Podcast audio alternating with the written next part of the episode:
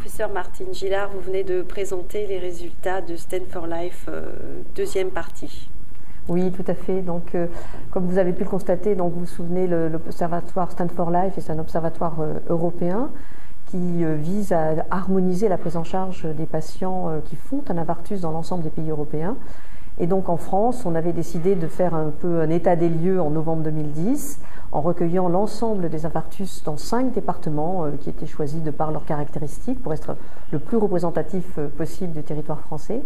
Et après une campagne, alors qui a, eu lieu auprès des, personnels médicaux surtout, hein, de tout ce qui prend en charge le patient, de l'urgentiste, le cardiologue interventionnel, mais également des médecins généralistes et de la population.